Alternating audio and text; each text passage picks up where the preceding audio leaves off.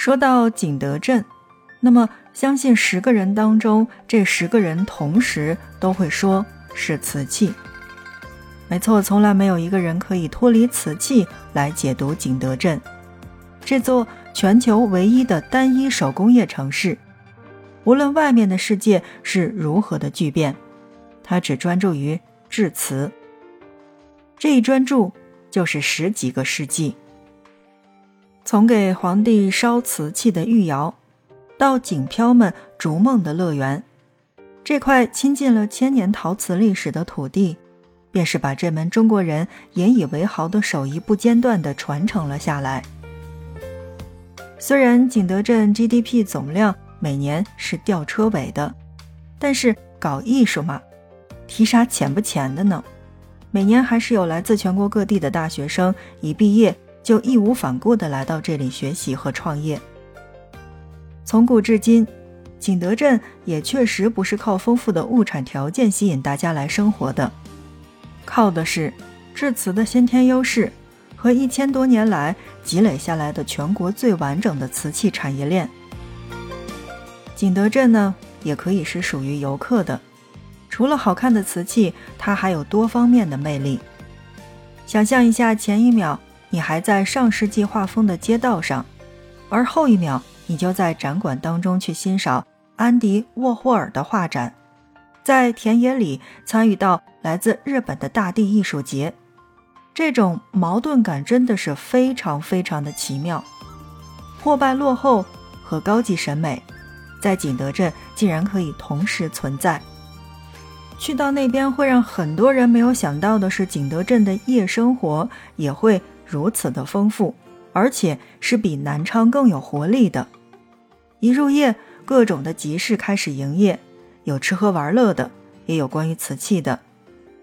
在景德镇的街上走走，随处都会遇到老街和旧厂房，它们比博物馆、比瓷器商店更能让人沉浸式的去感受到千年瓷都的历史味儿。这边呢，还有山清水秀的千年古镇。水墨色的徽派建筑和风景是融为一体，美不胜收。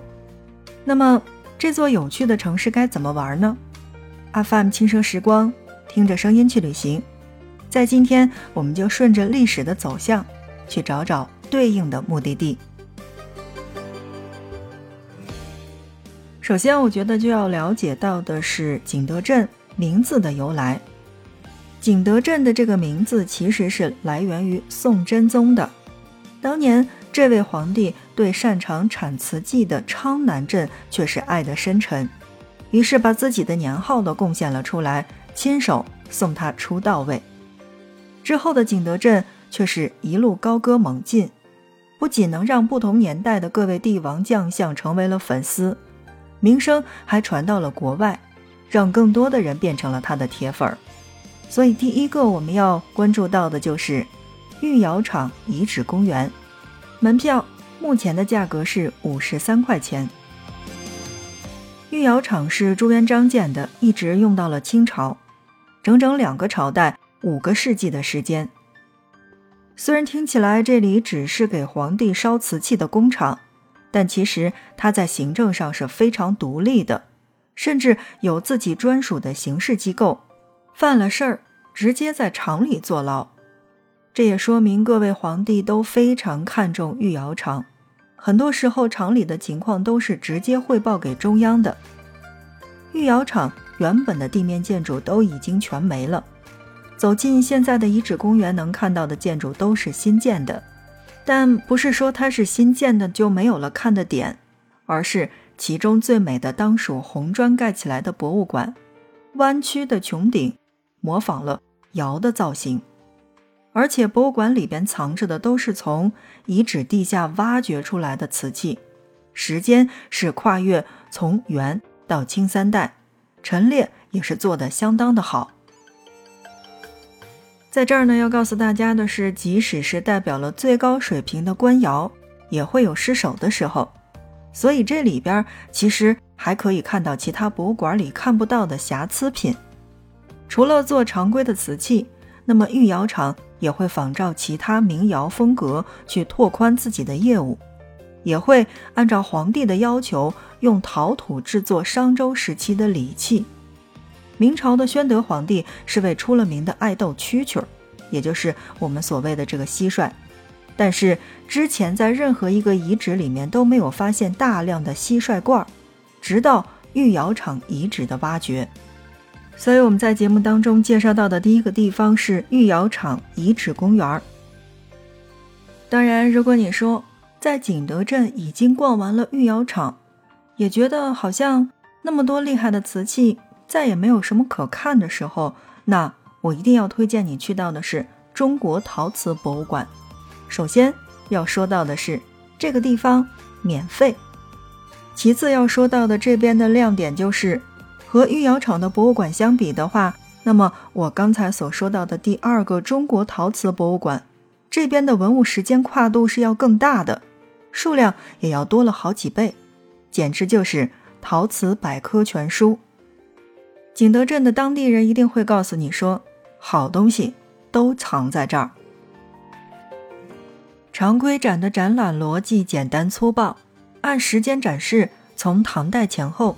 到近代的陶瓷作品，而如果你是作为一个陶瓷小白的话，那么逛下来的感受一定是，随着工艺的进步，色彩也会变得越来越多，特别是到了清朝，粉彩那叫一个华丽缤纷。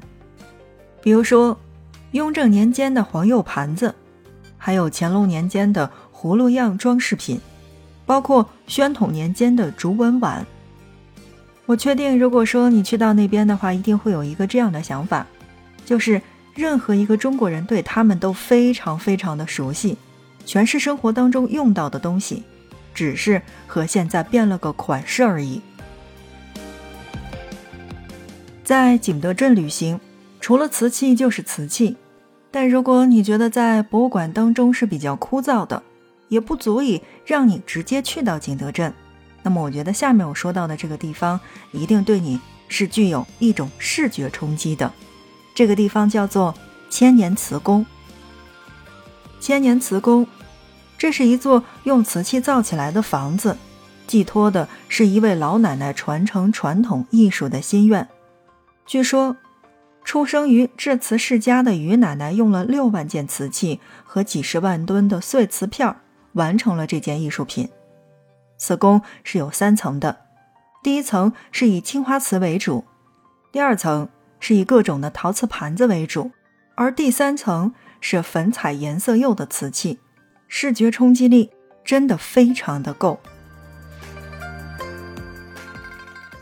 景德镇虽然算不上一个真正的旅游城市，但是我觉得值得逛的地方还是真的挺多的，比如说我们没有说到的丙丁柴窑。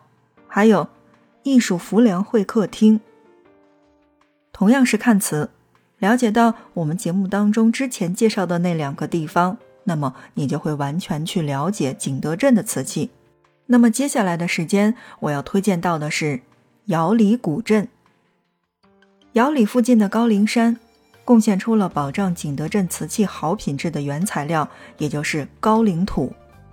在景德镇繁华之前。浮梁窑里才是产瓷的顶流，而且身在山林之中，镇子里的风景就像是水墨画一般美好。这里有一条茶瓷古道，是通往安徽的。过去浮梁茶就和瓷器一起去被运往各地，顺着山往上爬。现在啊，虽然不再有往来的货物，但风景也是无敌的美，有瓷之源。茶之乡、林之海的窑里，如今已经退居二线，安安静静地当起了城市的后花园。各司其职也好，靠颜值吃饭也是本事。所以，江西不仅仅是有婺源，景德镇也是个不错的选择。我们刚才说到的窑里古镇就是重点推荐。最后，我想说。没有扫过货的景德镇之旅是不完整的。当瓷器这个千年前流行的奢侈品遇上了当代年轻人天马行空的想象力，瓷器艺术拥有了更多的可能性。过时是不可能过时的，来过景德镇的人只能愈发的对瓷器爱的深沉，然后激情下单。就是如果你是比较喜欢那种有创意的陶瓷产品的话，那么年轻老板更多的地方会让你逛起来是更对胃口的。但如果说你是比较喜欢那种淘货的感觉的话，那么可以去价格比较实惠的地方，在品质参差不齐的一众摊位之上挑出你心仪的那款。当然，如果你是一个比较喜欢淘二手古玩的话，那么鬼市和雕塑瓷厂门口的古玩摊儿是值得逛的。好，那再利用最后的时间来说一说去景德镇的交通。其实我觉得在国内的话，交通还算是非常的方便的，坐高铁到景德镇北站，或者飞机到罗家机场，然后打车到你住的酒店就可以。景德镇的起步价呢是七块钱。加上景点之间的距离其实不算太远，那么一般十几块钱就可以搞得定。好的，那么看看时间，今天的节目就跟大家来聊到这儿吧。今天我们的节目内容主要是来跟大家简单的说到了江西的景德镇，希望这一点点内容可以帮到你的出行。当然，想问有没有去过景德镇的，有没有家是景德镇的，对景德镇的了解又有哪些呢？欢迎在节目的下方来进行留言，让我们更加的了解这个地方。如果觉得这一期节目还不错的话，欢迎你的转发，你的转发是对节目的最大的支持。今天的节目就是这样了，感谢你的收听，我们下一期不见不散。